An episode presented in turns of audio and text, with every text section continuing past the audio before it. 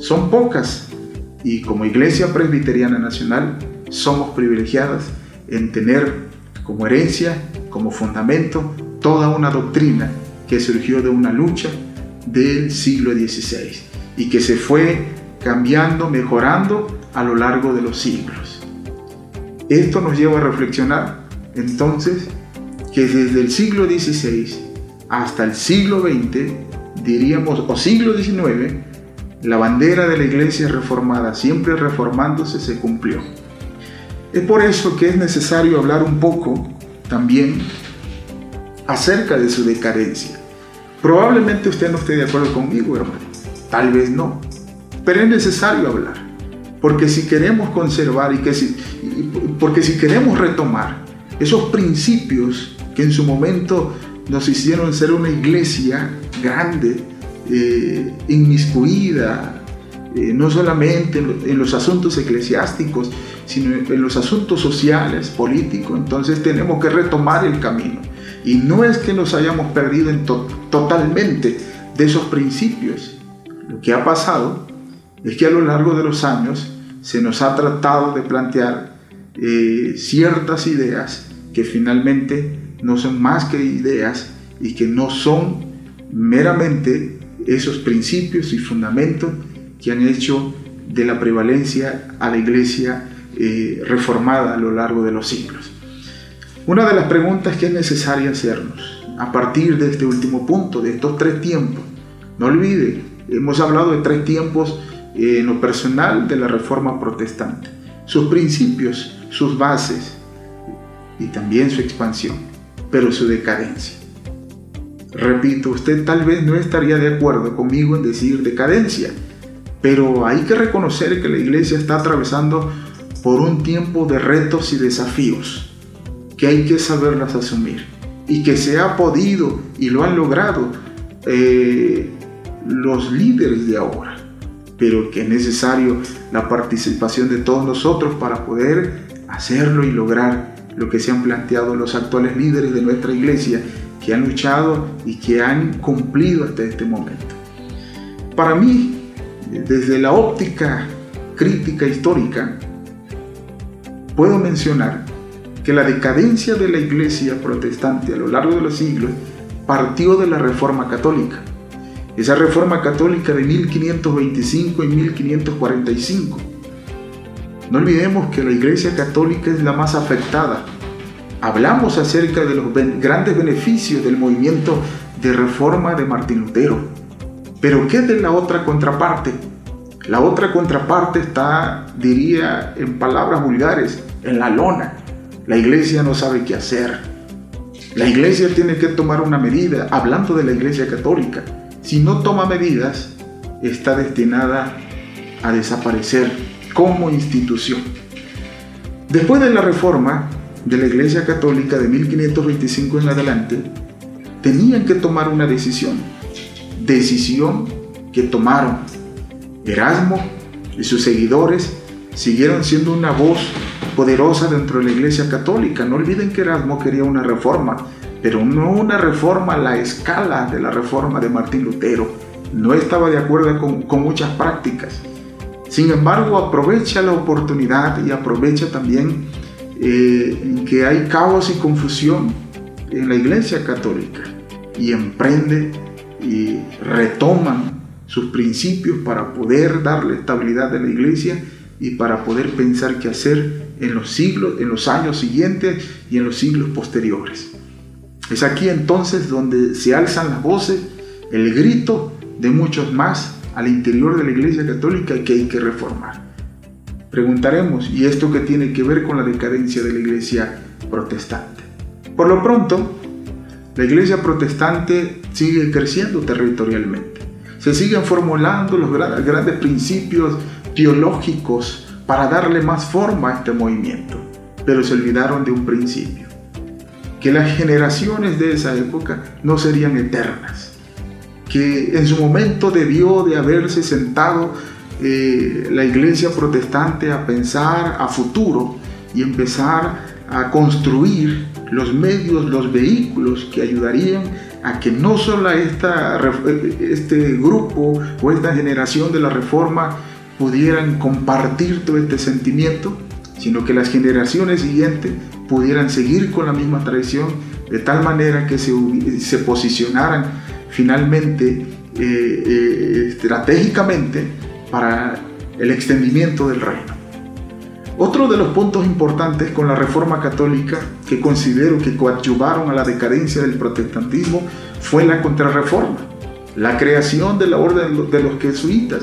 Y aquí va a haber un personaje muy clave, clave, perdón, Ignacio de Loyola, 1491-1556 porque es clave, porque es el fundador de la orden de los jesuitas que sirvió para poner en acción el catolicismo agresivo y dogmático de Trento.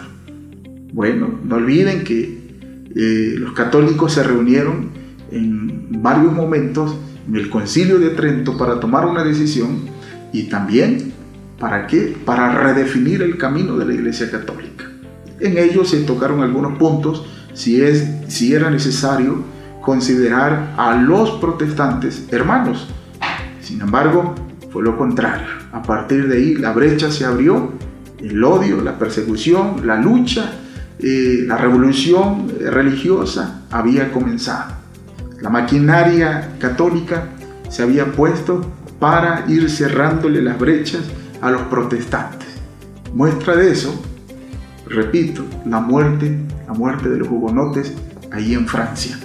Los jesuitas establecieron, y esto hay que decirlo, porque no olvidemos, hermanos, amigos, líderes, no olvidemos que de los errores de la historia, de nuestra historia, podemos aprender para ser mejor en el presente. Si no aprendemos de los errores que hemos cometido a lo largo de nuestra historia, en el momento de nuestra decadencia, nunca nos volveremos a posicionar como aquel siglo XVI, donde todos querían de una o de otra manera ser protestantes. ¿Por qué? Porque amaban a Dios, porque tenían una guía que era la Biblia, tenían una fe y tenían una regla en este caso. La decadencia no solamente va en raíz a la contrarreforma. ¿Qué hizo la contrarreforma en este caso? Vean, eh, y esto podría, podríamos tomar un texto de Apocalipsis y podíamos parafrasearlo. Vean desde dónde has caído para levantarte. ¿Qué hizo Ignacio de Loyola? La Iglesia Católica tenía que creer y tenía que ser realista en que toda esa generación la habían perdido. Solo algunos líderes desahuciados y, y en su caso también decepcionados con Martín Lutero volvieron a la Iglesia Católica. Sin embargo, la Iglesia Católica tenía que trabajar no, no para el presente. Para ellos el presente era tan oscuro como toda la Edad Media. ¿Qué era lo que tenían que hacer? Prepararse para el siguiente siglo. ¿Qué empezaron a hacer los católicos? Empezaron a producir eh, líderes. Eh, ¿Y cómo lo hicieron? A través de fundar escuelas, universidades, empezaron a adoctrinar a las futuras, eh, los futuros líderes que ayudarían a parar la reforma protestante de aquel hereje, de aquel monje, de aquel líder llamado Martín Lutero. La educación fue la vía, fue el camino para poder preparar ese choque eh, que en su momento se daría contra los reformadores. Y como bien sabemos, funcionó. Como iglesia protestante, a través de Juan Calvino, tenemos una herencia muy amplia. Juan, Calvino eh, estableció universidades, escuelas que ayudaron a la formación de protestantes ilustres. Una de las prácticas que aún tenemos en pleno siglo XXI que reforzar. Tenemos que mirar hacia la educación, tenemos que mirar hacia la política, tenemos que mirar hacia las áreas sociales, culturales que hoy convergen con nosotros en pleno siglo XXI. Como iglesia no podemos encapsularnos en una burbuja en donde solamente nosotros estamos. Recuerden que los principios de la reforma eran de adentro hacia afuera y no de, eh, y no hacia adentro nada más. La educación fue funcionable para la Iglesia Católica e hizo que muchos países volvieran a ser católicos. E hizo que la España de aquellos reyes pudieran mantenerse leales y firmes a, lo que es la Iglesia Católica. No olvidemos que una de las iglesias aliadas y que nunca traicionó el catolicismo fue la, Iglesia Católica Española. Pero también eh, en su momento eh, pensaron y, estuvieron eh, cuestionadas el por qué seguir a una iglesia que había fomentado la corrupción y que había descontextualizado los pensamientos apostólicos, teológicos en este caso. Así que eh, mientras la Iglesia Católica ha emprendido lo que ha sido las misiones, los protestantes, dice el autor del libro A todas las generaciones, estábamos pensando que la gran comisión la habíamos concluido, que el ir y predicar del Evangelio para los protestantes había concluido y que ya no era necesario predicar. Sin embargo, mientras eso pensábamos, veíamos a jesuitas misioneros eh, con Francisco Javier en 1506, 1552, eh, que comenzaban a trabajar en la India, en Japón, en China, o con Mateo Ricci en 1552, 1610, que estaba trabajando principalmente en China, abriendo ese reino para qué? Para la presencia católica. Ahora la pregunta que nos hacemos a 504 años, ¿qué hemos hecho nosotros? ¿Le hemos dado continuidad a toda esa herencia histórica de la reforma del siglo XVI? ¿Dónde nos hemos perdido? Si sabemos dónde nos hemos perdido o dónde hemos perdido esos principios, entonces hay que volver y retomarlo.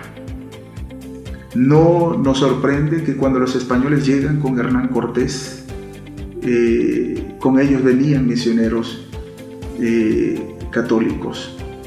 La alianza entre el gobierno y la Iglesia Católica fue funcionable. Sin embargo, en el caso de nosotros, pues pasaron muchas cosas que no permitieron que eso sucediera.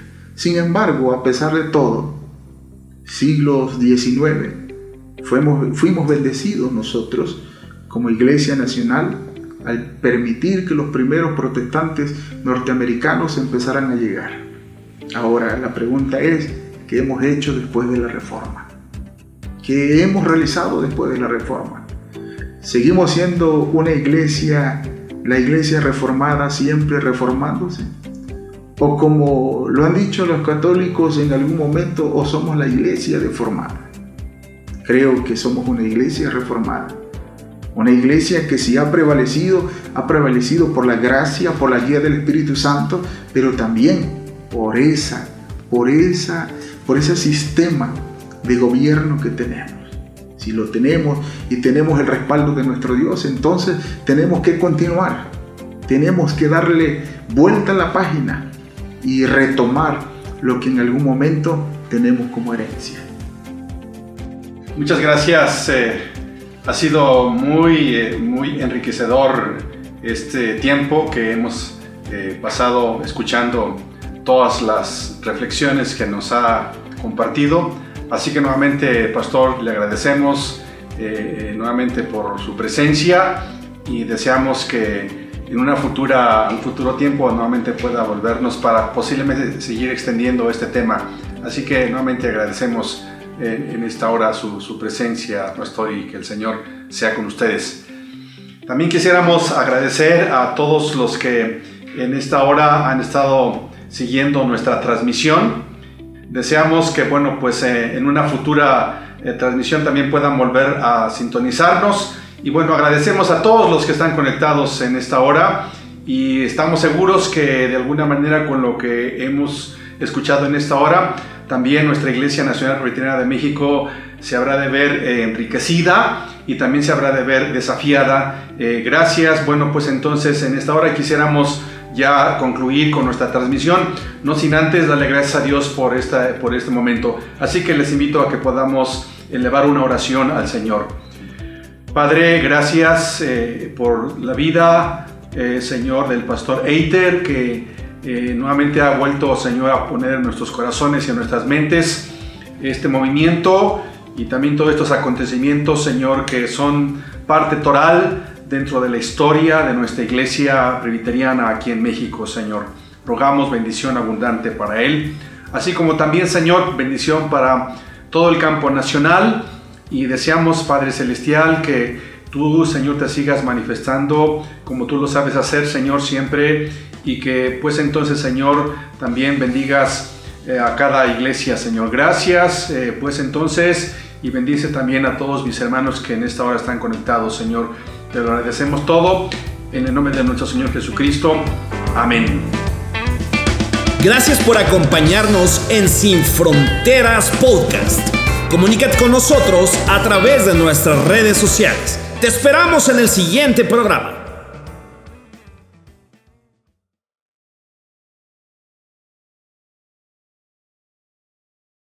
Invenciones como la imprenta, eh, la dedicación al arte, ya no el arte gótico, ya no el arte paleocristiano, sino ya un arte mucho más abierto, mucho más expresivo, mucho más corporal en este caso, sino también fueron, eh, fue la época de la migración, de la época de lo que fue un Cristóbal Colón, en este caso, convergen todos estos momentos en este sentido.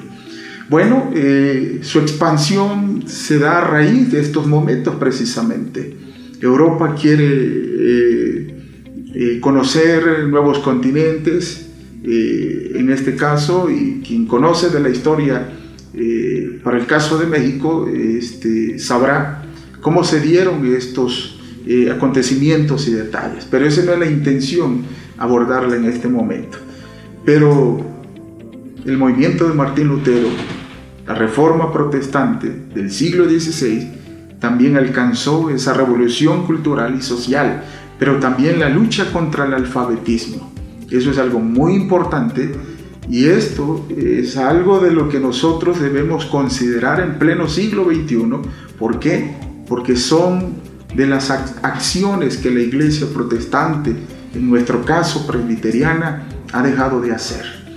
Es, una es uno de los principios que deberíamos eh, repensar, replantear y en su defecto retomar para que así podamos nosotros cumplir con esos postulados. Obviamente, eh, todos estos postulados surgidos a lo largo de este proceso fueron tomados, estudiados, profundizados, eh, partiendo de la Biblia. No es algo que hubieron en su momento que inventar los reformadores para captar y atraer a su movimiento muchedumbres. No, todo partió de la Biblia, todo partió de ese conocimiento teológico que había. Pero también encontramos que esta expansión también buscó el bienestar social. La reforma entendió que el mandamiento del Señor Jesucristo es de amar a tu prójimo como a ti mismo. Mateo 22, 39. Eh, este significado es de cuidar el bienestar de otras personas, en este caso, de la misma sociedad. Cuestiones que en su momento se han olvidado y que son principios, herencia reformada. La dignificación también de la raza y las culturas. La Biblia declara que no existen diferentes razas humanas, sino una sola es la raza humana. La reforma protestante, en su expansión, también premió el corazón, el pensamiento, no solamente de los religiosos de la época, sino también de los grandes políticos. Políticos que a su manera de pensar clasificaron al ser humano eh, en humanos, subhumanos, y que solo la élite y solo los acomodados tenían libertades y tenían privilegios. Martín Lutero se llegó a pensar que todo hombre es igual y que todos tienen derecho y que todos tienen libertades y que todos también pueden acceder a la salvación por la fe en el Señor. y que la salvación no es exclusiva de un solo grupo como se pensaba en la Edad Media en la Iglesia Católica y que no era necesario tener un intérprete para entender el Evangelio de Cristo y que ahora, a lo largo del siglo XVI hasta el siglo XXI, que es la era de la humanidad, aún el hombre puede ser eh, y, puede acceder de esta libertad a estudiar la Biblia y también a conocer eh, lo que Dios ofrece, no solamente para el hombre rico, sino también para los que no están en la misma condición.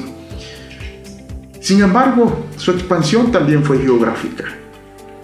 Fue un movimiento que no solamente quedó en Alemania, este movimiento también abarcó muchos países en ese momento de Europa. Algunos de los países que abarcó la reforma protestante y que causó procesos históricos, porque eso hay que decirlo, eh, eso hay que comentarlo. Eh, la reforma protestante eh, causó muchos procesos políticos, sociales en muchos de los países. Alemania, no olviden que en su momento la reforma de Martín Lutero causó caos, causó anarquía en este caso. Sin embargo, es el proceso natural que dicen algunos para llegar a lo que es una estabilidad. Siempre, hay que, siempre existe, dice González, que siempre existe para llegar a una estabilidad. Primero hay que, eh, tiene que haber una guerra. Tiene que haber la convergencia de diversos pensamientos y la lucha de diversas posturas para poder llegar a un consenso y a la paz. Y eso fue el proceso de México. Para que México pudiera haber llegado a un periodo de estabilidad social, tuvieron que, existir muchas guerras hasta nuestros tiempos. En el caso eh, de la reforma protestante, entendemos que alcanzaron países como Suiza, eh, Alemania, Escocia en su momento, Inglaterra, eh, en este caso, no digamos Francia, los Países Bajos en su momento. Para el caso de Francia, nosotros sabemos que actualmente es un país que no eh, profesa eh, en un porcentaje mayor el protestantismo. Bueno, habremos que recordar esa matanza de San Bartolomé, la matanza de los hugonotes, donde los líderes protestantes tuvieron que caer precisamente por una traición. Pero eso no detuvo que el movimiento pudiera llegar a otros países. Y fue el caso y que finalmente llega a nuestro continente. Nos preguntaríamos qué hubiera pasado si en vez de eh, eh, en, su momento hubieran llegado los protestantes Norteamérica, hubieran llegado a México y a Latinoamérica, cuál sería nuestra manera de ver, cuál sería nuestra cosmovisión eh, religiosa en este momento, sería muy diferente. Preservaríamos tal vez nuestras culturas, convergería en la libertad, la conciliación entre las culturas antiguas y nuestra fe como protestante. Pero ese no es el caso. El caso está que el protestantismo entra en Norteamérica, los primeros colonos llegan ahí, traen esta herencia, se establecen y fundan Norteamérica, como lo sabemos en su caso, con las bases principales de la reforma de Martín Lutero. Claramente hay que reconocer que todos en sus formas, porque la libertad, que es una herencia de la reforma protestante, también permitió que cualquier protestante pensara diferente, formara una liturgia, eh, una doctrina en base a sus análisis propios. Y ahí entonces donde tenemos una diversidad de iglesias, metodistas, congregacionalistas, presbiterianas, que hay que decirlas, son iglesias de herencias históricas de la reforma del siglo XVI. Por eso sostengo que no podemos llamarle nosotros iglesias protestantes o iglesias de herencia históricas a las que se han fundado de hace 10 años, de hace 10 años, de hace